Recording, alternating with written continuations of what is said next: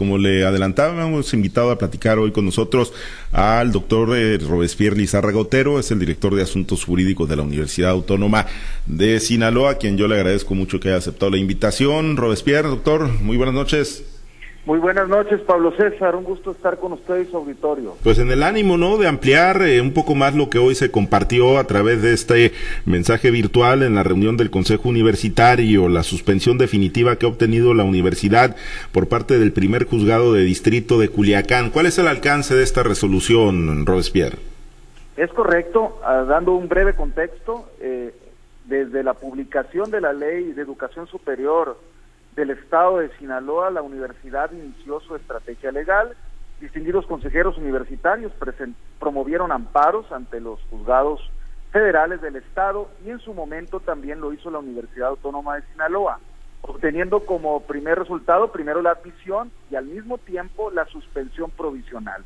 Pero el día de ayer se, se concedió por el juez que usted acaba de citar la suspensión definitiva para los efectos relativos en un primer momento a la aplicación de los artículos de la Ley de Educación Superior del Estado de Sinaloa que vulneran la autonomía universitaria, tales como el artículo tercero, párrafo tercero y cuarto, 51, fracción octava y 59.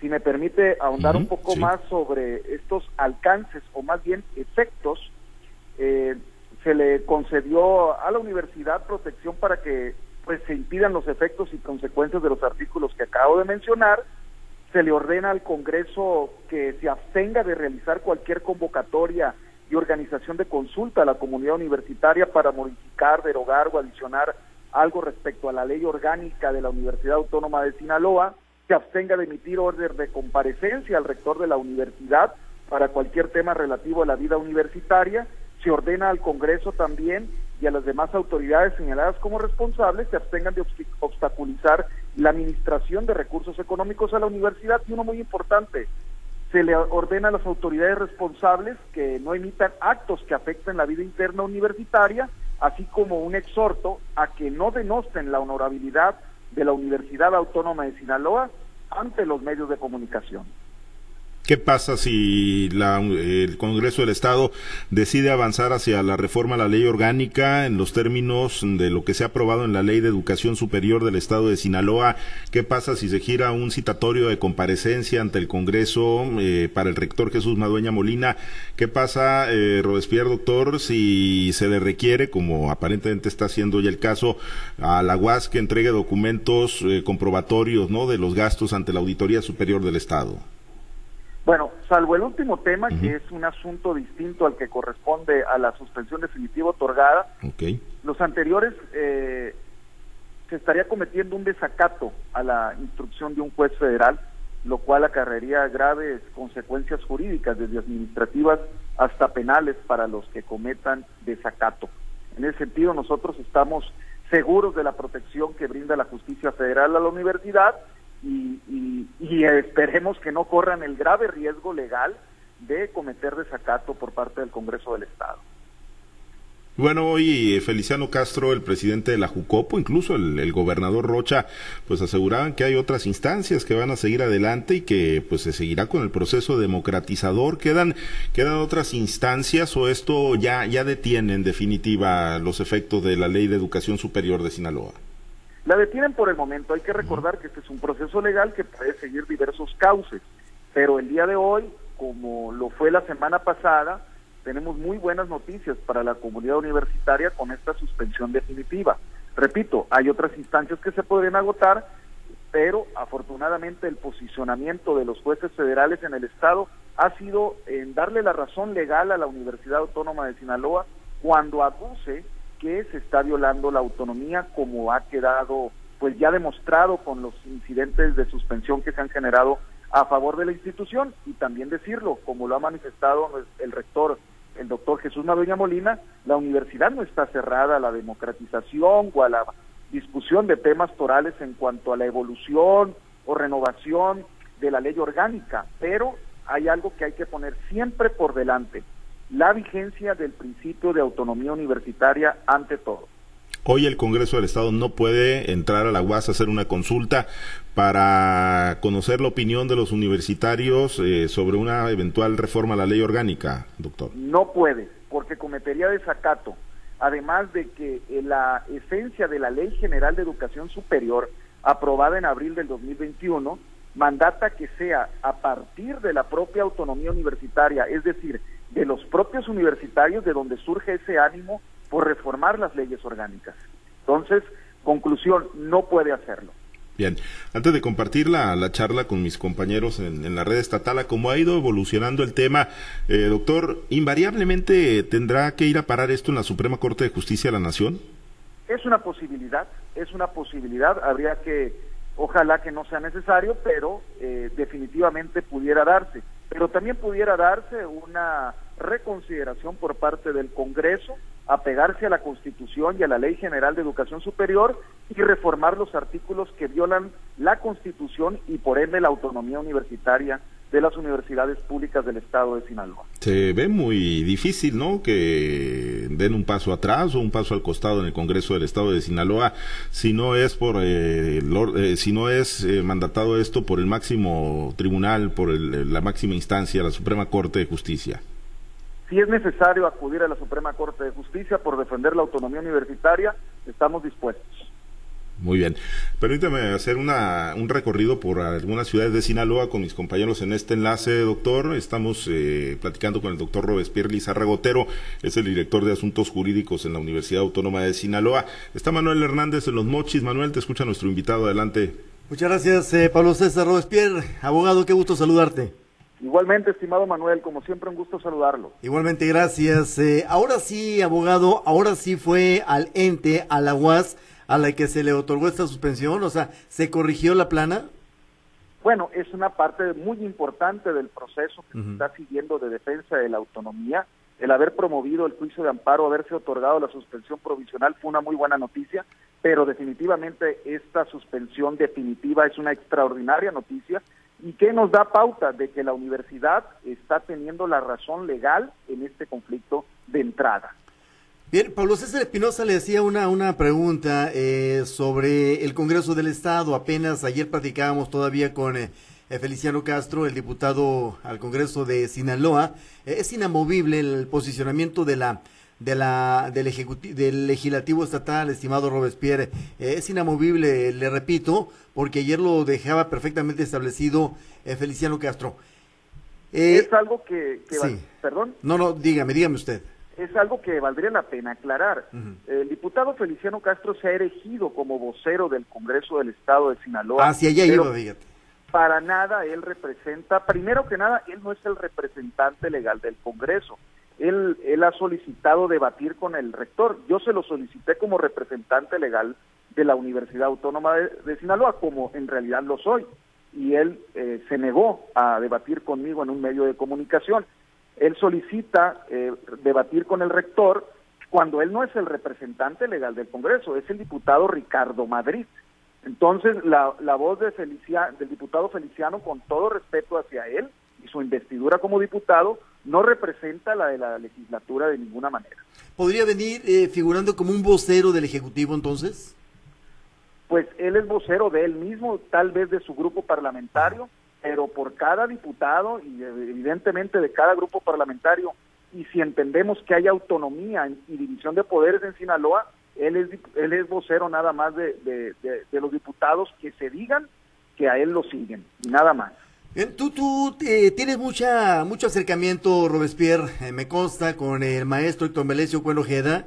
Él ha estado desde el inicio de esta disputa, de este entramado, en el centro y en el núcleo de lo que ha originado la Ley General de Educación Superior del Estado de Sinaloa, la Universidad Autónoma de Sinaloa, el Poder Ejecutivo, el Poder Legislativo y en el puro medio un Héctor, Melesio Cuenojeda. ¿Qué opinión te merece lo que ha pasado con el maestro Héctor Melesio Cuenojeda en medio de todo esto?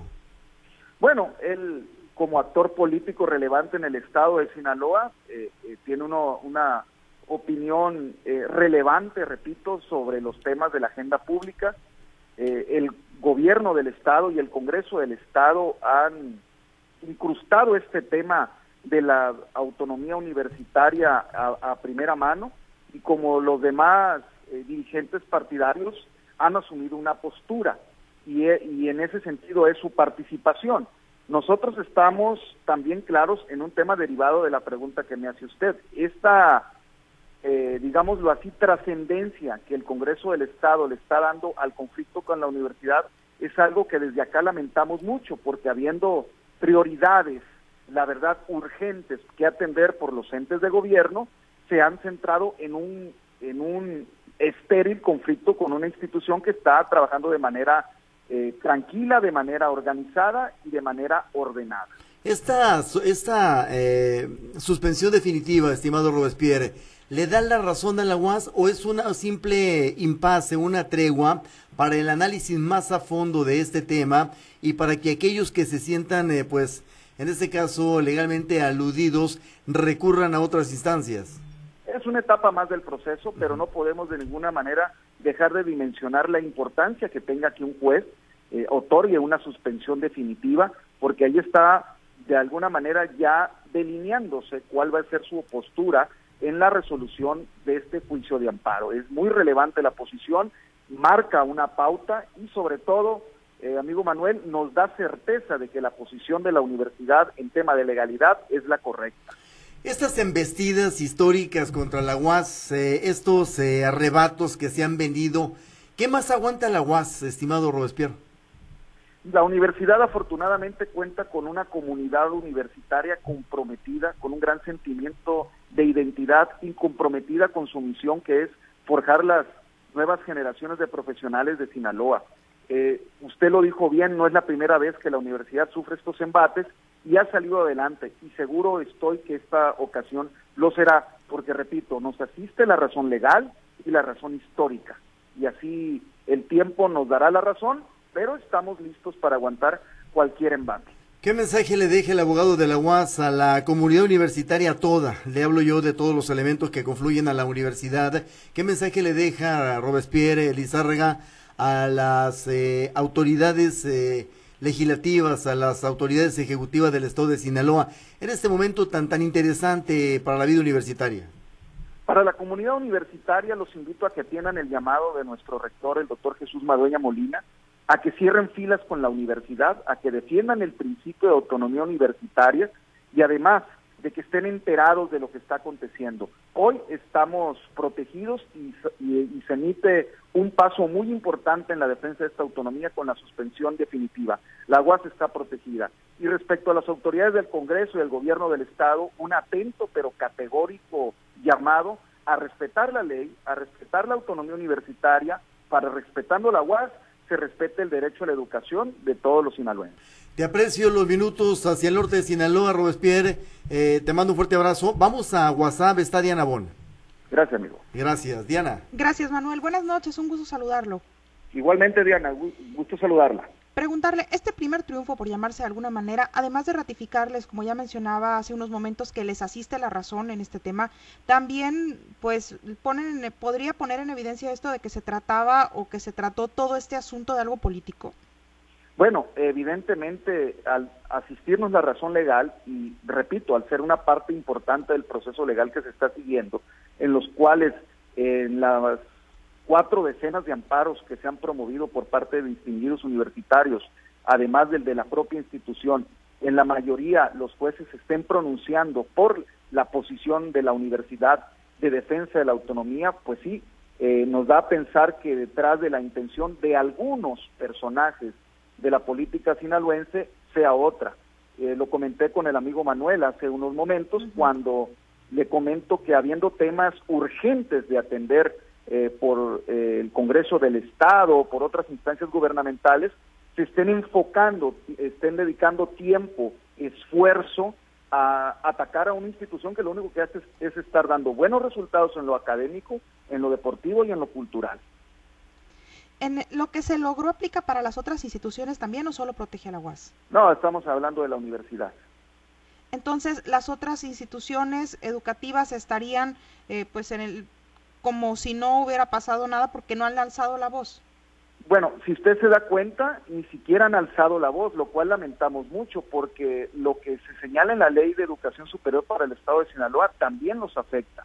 Entonces va un llamado muy respetuoso a los compañeros universitarios de la Universidad Autónoma de Occidente, de la Universidad Autónoma Indígena de México, a que si quieren orientarse sobre el tema, en la universidad estamos a su disposición como compañeros universitarios.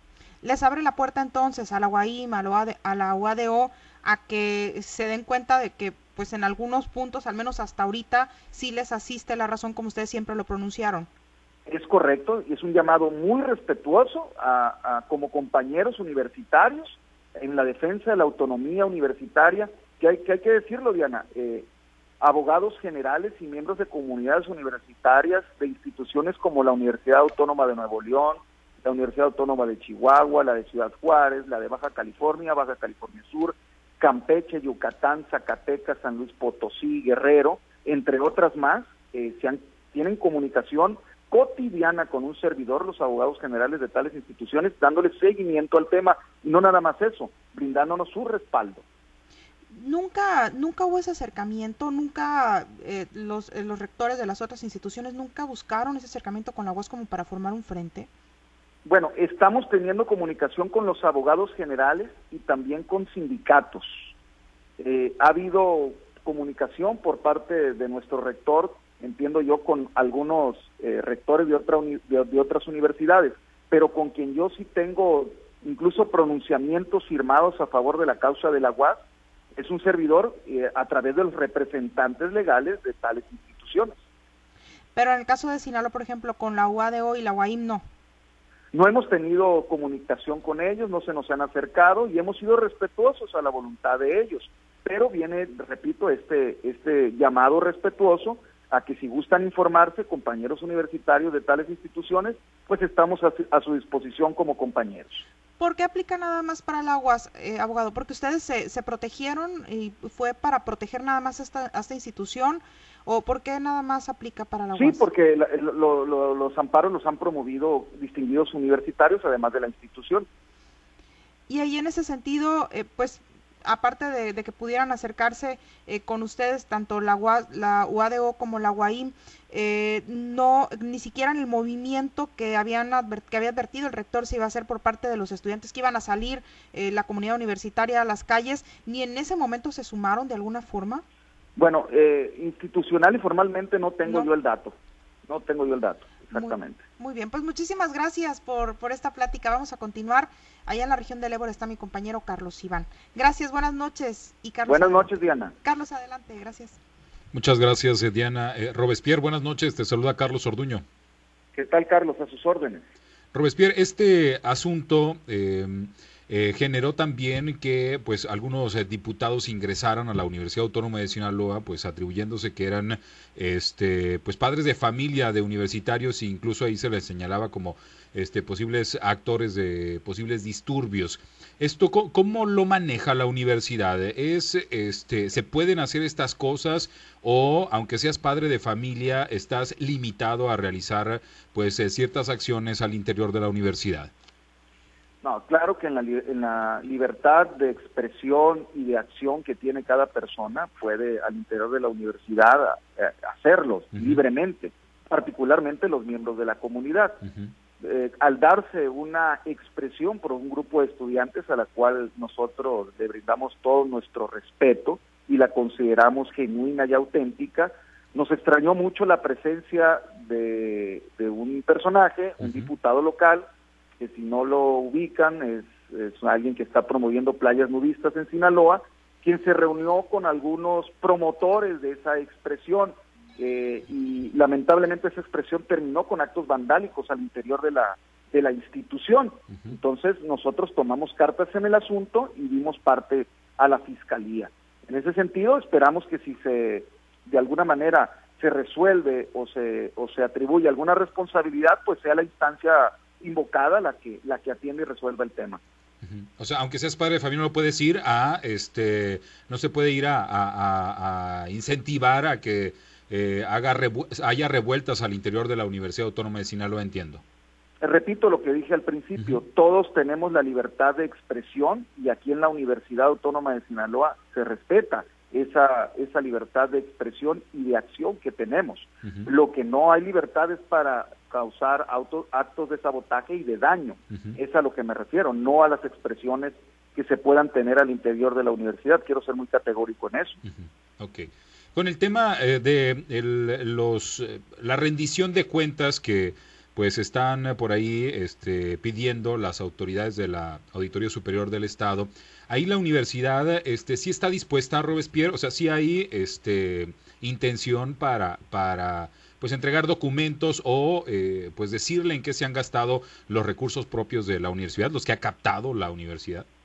Quiero decirle que en estos momentos la universidad está teniendo tres auditorías por parte de la Auditoría Superior de la Federación. La universidad es todos los años auditada. Eso es un hecho y bueno, este eh, diferendo que se está teniendo con la Auditoría Superior del Estado es porque simple y sencillamente las leyes que eh, norman las auditorías y los recursos que ejerce la Universidad Autónoma de Sinaloa se mandata que sean auditados por la Auditoría Superior de la Federación y en ese caso nosotros estamos cumpliendo la ley. Ok, entonces eh, eh, las universidades, en este caso la UAS, tiene que ser auditada por la Auditoría Superior de la Federación, aun cuando haya recursos estatales.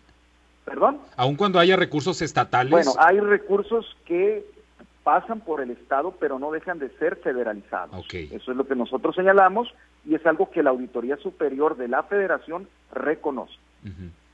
Y eh, en, este, en este caso, este, la, universidad, este, en un acto de buena fe, podría permitirlo o este, se van a regir por la ley solamente. Ahorita nos estamos rigiendo por la ley porque, repito, tenemos tres auditorías en estos momentos de, realizándose en la universidad por parte de la Auditoría Superior de la Federación.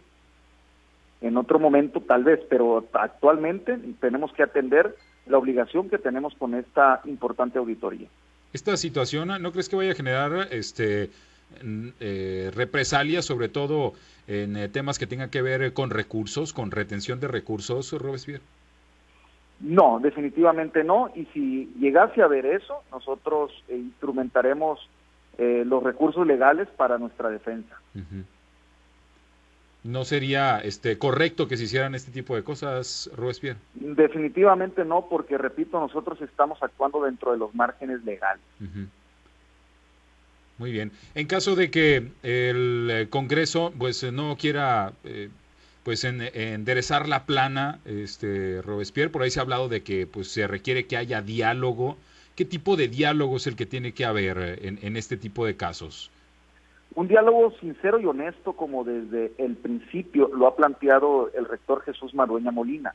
Hay que recordar que cuando el dictamen de la Ley de Educación Superior estaba siendo discutido al seno de la Comisión de Puntos Constitucionales y Gobernación, él acudió con el presidente de la Junta de Coordinación Política y no fue atendido. Incluso a través de la intermediación del subsecretario de Educación Superior, doctor Concheiro, se intentó tener comunicación con el Ejecutivo para, en, la etapa en donde el proceso legislativo estaba en cancha del Ejecutivo, se hicieran las observaciones y correcciones pertinentes a los artículos que violan la autonomía universitaria por parte de esta ley y no fue atendido. Por parte del rector y de la universidad ha habido toda la disposición seria y formal del diálogo y del entendimiento. En, en, eh, bueno, en la, en la última conversación con Feliciano hablaba de que pues hay este, muchos maestros que pues están eh, solicitando a través de las vías legales que se les reconozcan eh, pues algunos horarios, plazas y demás. ¿Cómo está la universidad en estos temas, Robespierre? Bueno, la universidad tiene más de 13 mil trabajadores.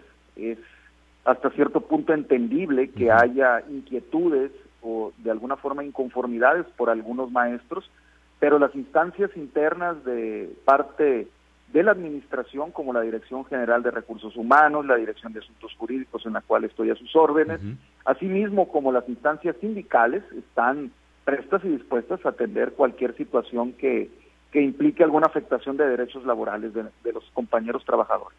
Muy bien, pues muchas gracias, doctor. Te agradezco mucho la oportunidad de platicar. Te dejo un saludo Mario Soto dice, buenas noches, un saludo para el maestro Robespierre, excelente defensa jurídica de la autonomía universitaria de nuestra universidad. Saludos, eh, te deja Robespierre. Gran amigo y gran maestro, el, el maestro Mario. Un abrazo, Carlos. Gracias. Vamos a regresar con Pablo César Espinosa. Buenas noches. Bien, muchas gracias, gracias eh, Carlos.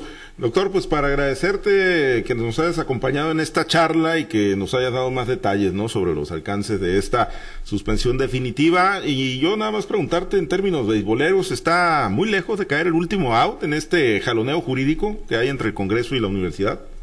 Ya no está tan lejos, pero algo muy importante, la UAS va muy arriba en la pizarra. Muy arriba en la pizarra. ¿Por, por paliza entonces? Bueno, no, no, no hay que ser tan soberbios porque cuando uno adquiere esa actitud termina equivocando. Estamos con la ley de nuestro lado y la razón histórica. Y es muy importante que a través de medios responsables como el suyo, la sociedad sinaloense esté enterada de lo que realmente está sucediendo en este conflicto. Muy bien, la idea es presentar todas las voces. Muchas gracias, Robespierre, como siempre agradecidos de que nos hayas acompañado. Un abrazo a usted y a su auditorio. Gracias al doctor Robespierre Lizarra Gotero, director de Asuntos Jurídicos de la Universidad Autónoma de Sinaloa. Y sí, la idea es que usted tenga todas las voces, ¿no? Que usted escuche las diferentes partes. Hoy surgió este tema, ¿no? De la suspensión definitiva. Ayer en este mismo espacio platicábamos precisamente con el diputado Feliciano Castro Melendres, presidente de la Junta de Coordinación Política. Y bueno, cada quien tiene, ¿no? Cada quien tiene su idea, cada quien tiene su verdad, pero bueno, pues la, la, verdad jurídica va a ser nada más una, ¿no? Y esa se finca en los resolutivos que han estado emitiendo las autoridades y hoy se tiene esta suspensión definitiva, aunque, aunque todavía hay otras instancias, ¿no? A las que se puede recurrir y que ya han dicho las, eh, los diputados y particularmente el presidente de la Jucopo, Feliciano Castro Melendres, que van a seguir combatiendo por la vía legal. Seguramente esto va a terminar dirimiéndose, ¿eh? si no hay acuerdos políticos que desactiven esto, va a terminar en la Suprema Corte de Justicia de la Nación. Ya veremos.